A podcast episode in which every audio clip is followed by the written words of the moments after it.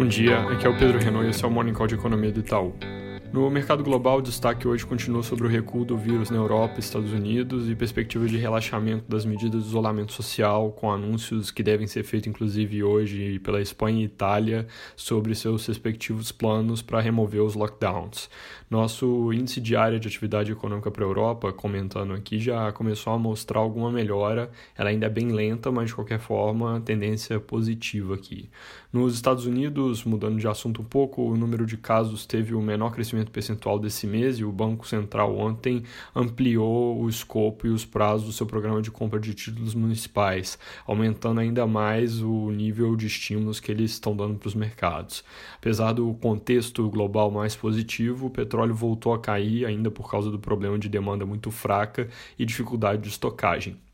Aqui no Brasil, destaque para o acordo entre Paulo Guedes e Alcolumbre sobre o pacote ali de ajuda a estados e municípios. Segundo os jornais, esse pacote deve ter um parecer apresentado ao Senado até quinta-feira e vai contar com um repasse de 50 bilhões de reais ao longo de quatro meses por parte do governo federal junto com a contrapartida de congelamento de salários e progressões de carreira do funcionalismo público por um ano e meio, algo que deve trazer uma economia de quase 180 bilhões durante esse período. Ou seja, o projeto ele volta a ter um caráter de ajuda de curto prazo, mas com ajuste de despesas no médio, algo que é bem mais positivo em termos fiscais do que as versões que foram discutidas e aprovadas eventualmente na Câmara. Então, boa notícia.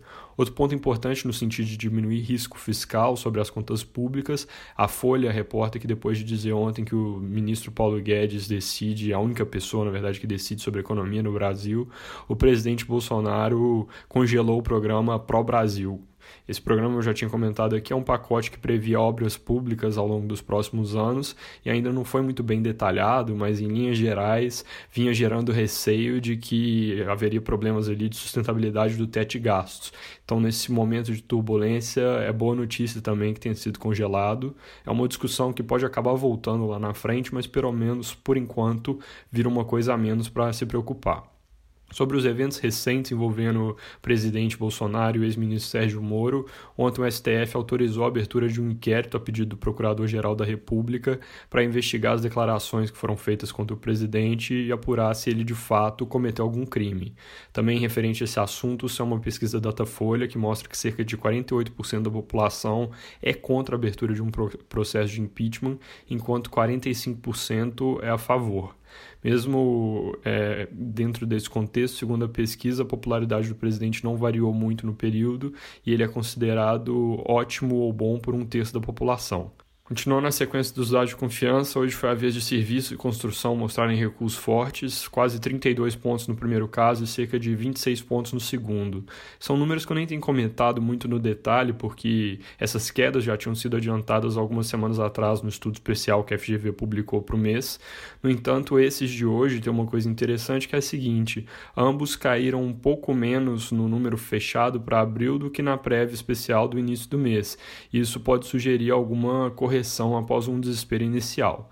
Também acabou de sair o IPCA de abril, ele veio, IPCA 15 na verdade, do meio do mês ali, veio um pouco abaixo do esperado, com queda de 0,01%, enquanto a nossa projeção era alta de 0,12%. Esse 0,01 é o pior resultado para o mês de abril, o resultado mais baixo desde que houve o plano real e reforça a perspectiva aqui de inflação bem controlada, apesar de, por exemplo, pressões sobre o câmbio, porque elas têm mais do que sido compensadas por recuo de certas coisas, como, por exemplo, combustíveis. Para terminar, números do corona no Brasil vieram ontem piores que o esperado para o início de semana. Normalmente a gente tem dados relativamente fracos no domingo e na segunda, por causa de contabilização ao longo do fim de semana semana, mas dessa vez eles só foram fracos no domingo e aí na segunda-feira já mostraram o salto que nas semanas anteriores estava vindo na terça. Isso provavelmente vai deixar uma dúvida se a coisa de fato piorou ou se a contabilização só ficou mais rápida, e isso é algo que talvez só vá ficar mais claro ao longo das próximas semanas. É isso por hoje, um bom dia.